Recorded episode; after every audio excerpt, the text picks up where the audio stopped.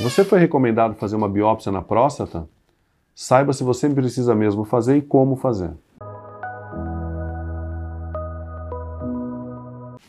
Olá, meu nome é Cássio Andreoni, eu sou urologista e nós vamos falar sobre a necessidade e como fazer a biópsia de próstata. A biópsia de próstata é o único jeito de se diagnosticar mesmo um câncer de próstata. Então, ela é recomendada normalmente, normalmente pela suspeita de câncer de próstata verificada ou no toque ou no PSA ou na ressonância magnética, né, num dos três.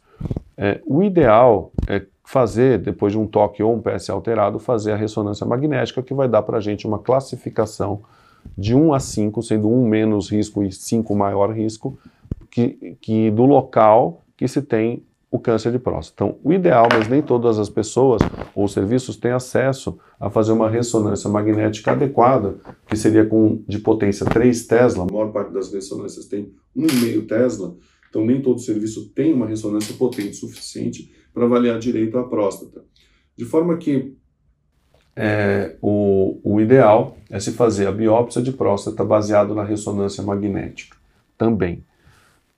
Dessa é, sorte, é, classicamente a biópsia de próstata tem sido feita via retal, através de uma sedação com ultrassom que se coloca pelo ânus no reto, se identifica a próstata e se coloca a agulha que passa, fura a parede do reto e vai na próstata e tira um fragmento mais ou menos de 1 centímetro por 1 a 2 milímetros.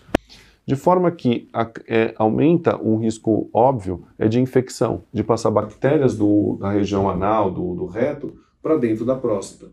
E realmente, com o aumento de biópsias de próstata, por exemplo, lá por uns 10 anos atrás, que se estavam fazendo mais de um milhão de biópsias por ano nos Estados Unidos, por exemplo, é, a incidência de infecção pós-biópsia de próstata passou de 2, 3% para 4 a 10%, dependendo do lugar.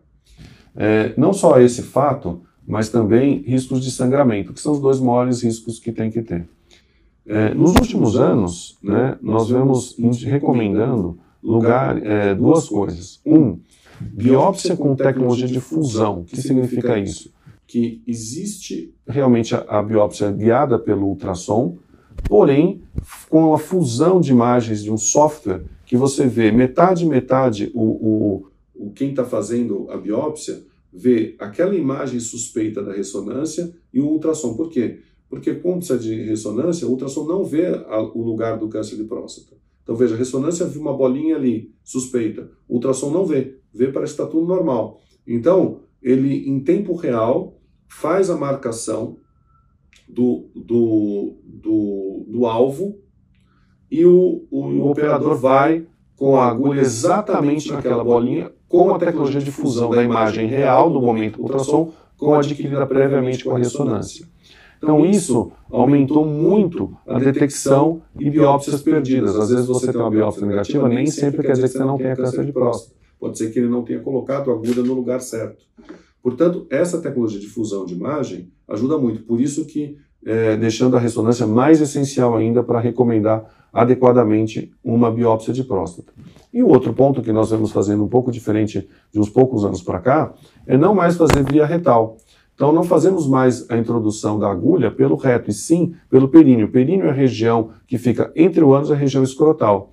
Por ali também passa a parte da uretra e o corpo do pênis. Por isso que indo ou mais lateral ou num lugar específico que se conhece anatomicamente, você pode pôr agulha com segurança e você tem vários benefícios. Primeiro, um, evitar a infecção de fazer pelo reto. Caiu drasticamente, praticamente não tem caso mais de infecção pós-biópsia de próstata. Segundo lugar, a gente consegue alcançar áreas da próstata de maior dificuldade via retal. Então, área chamada área anterior da próstata, que é oposta ao reto, teria que fincar no popular agulha muito profundamente, criando risco maior ainda de infecção e, e sangramento. Por via perineal, não. Você vai diretamente no local e é mais acessível. Outro lugar difícil pela biópsia de próstata transretal é a pontinha da próstata quando ela está saindo lá oposta da bexiga, chegando no final, porque você não tem angulação suficiente. Fazendo via perineal, não. Via perineal, você acessa direto a pontinha da próstata, ou seja, nós, nos últimos anos, com biópsia de próstata, primeiro lugar, tentar sempre se basear nesses três fatores para indicar no toque ou no PSA e na, e na ressonância magnética. E ao fazer, idealmente, é, estamos, tem que pegar grupo experiente, mas estamos recomendando os grupos que fazem biópsia de próstata transformar é, a técnica sair da via retal para a via perineal e fazendo a, é, diminuindo a infecção bastante e aumentando a detecção através de lugares difíceis e fazendo a técnica de fusão. Assim a gente conseguiu melhorar a detecção e diminuir complicações pós-procedimento. É, então ficou um procedimento muito mais fácil, que a pessoa entra e sai no mesmo dia com muito menos riscos. Ok? Se você gostou desse vídeo, compartilhe e dê um like.